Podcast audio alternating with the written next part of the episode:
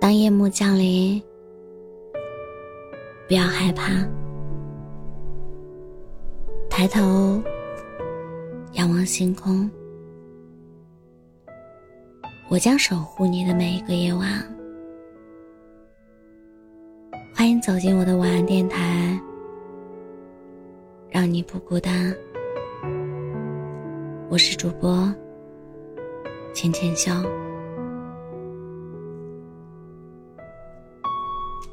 前几天收到一个朋友的消息，他跟我说：“你知道吗？我曾经拼了命去讨好的那个不喜欢我的人，没有话题。”也要坚持给他发消息。可是无论我怎么主动，他都不为所动。我知道，喜欢他，从来都是我一个人的事。他可以假装不懂，但我没有办法故作轻松啊！我真的好难过。看完他说的，心疼之余，我也在想，是不是我们人生中都逃不过要遇到这么一个人？你既不会出现在他的眼里，更不会在他的余光里，甚至文学之父普希金。也有自己的爱而不得。他曾经给心上人写过这样一首诗：“我曾经爱过你，我曾经默默无闻、毫无指望的爱过你。我忍受着羞怯，又忍受着嫉妒的折磨。我曾经那样真诚、那样温柔的爱过你。”我们都知道，关于在一起这件事，无论是反复追问可不可以，还是暗自揣测能不能够，你都得不到答案的。因为这道题的唯一解法只有对方愿不愿意。毕竟，谁也不想花太多时间和精力。在不喜欢的人身上，尽管残酷，但却也是人之常情。好朋友阿飞也心甘情愿的喜欢过一个没有结果的人。阿飞对那个男生早有耳闻，在共同好友的描述里，男孩是一个风趣幽默的人。后来他们在一次聚会上聊了很久。男孩也的确像大家说的，性格非常讨喜。阿飞就对他有了先入为主的好感，很快也伤了心。因为碰巧是同行，他会主动询问男孩工作上有没有需要帮忙的地方。只要男生开口，阿飞。几乎是有求必应，一来二去，他便一厢情愿的认为，在一起是迟早的事。直到自己忍不住表了白，男孩也只是回答说：“我知道了。”他开始觉得可能是因为自己太过于着急了吧，毕竟男孩看起来并不排斥和他来往。也许再多给两个人一点时间就好了。可我们也分明知道，男生说自己会不会回复他的消息，全凭当天的心情。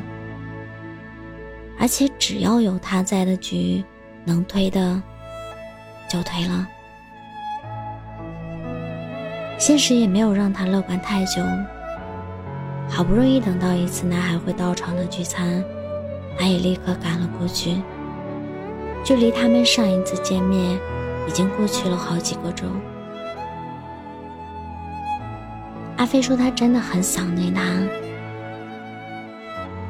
但男孩却不是一个人来的，他很大方的把身边的姑娘介绍给了所有在场的朋友。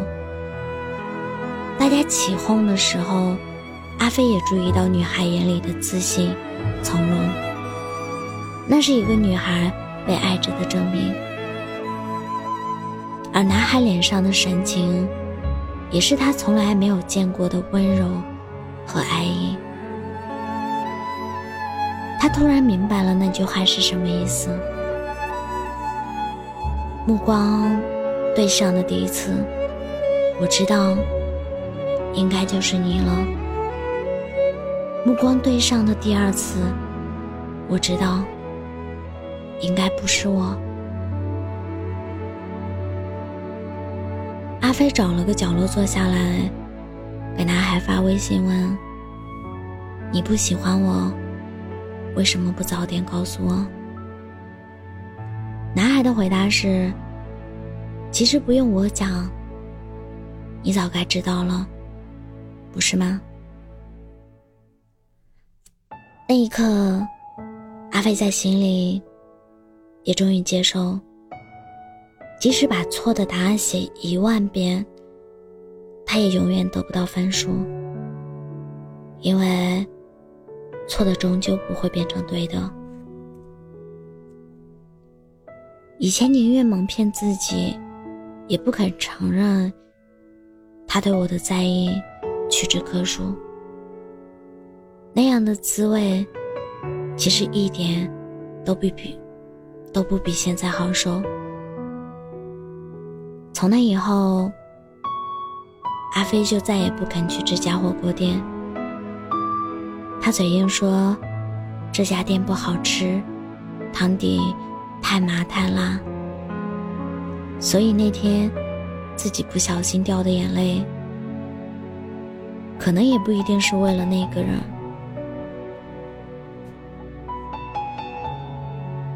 在《小王子》里有这样一段话，我很喜欢。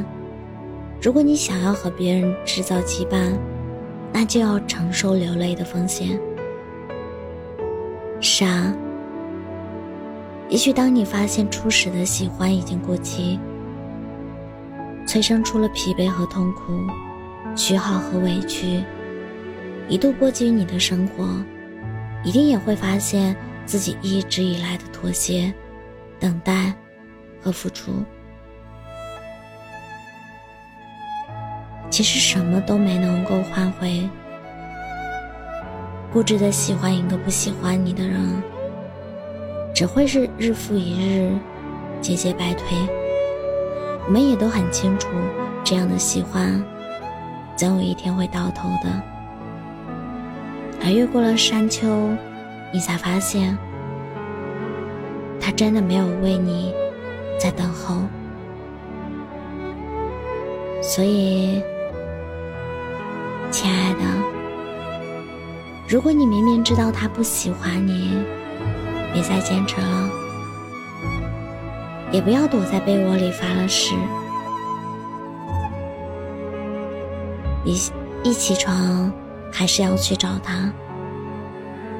我们真正该放下的是那些自找难堪的时刻，是那些辗转反侧的时刻，是那些有苦难言的时刻，以及委曲求全的自己。你是不是差点忘了，以前那些不因他而起的快乐，其实比他出现之后要多得多？所以。答应我，既然已经知道答案的话，那就放下吧。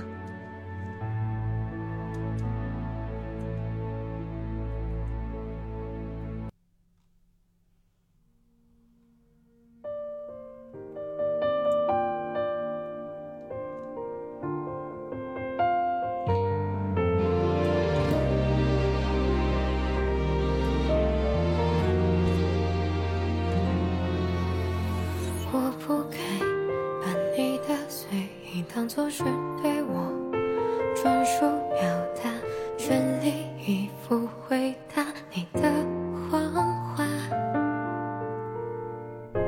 可感情没有办法放弃后又充满希望的挣扎，对你的喜欢被当笑话。未经允许擅自进场。好想，你出现在我到不了的地方，我的情绪犹犹豫豫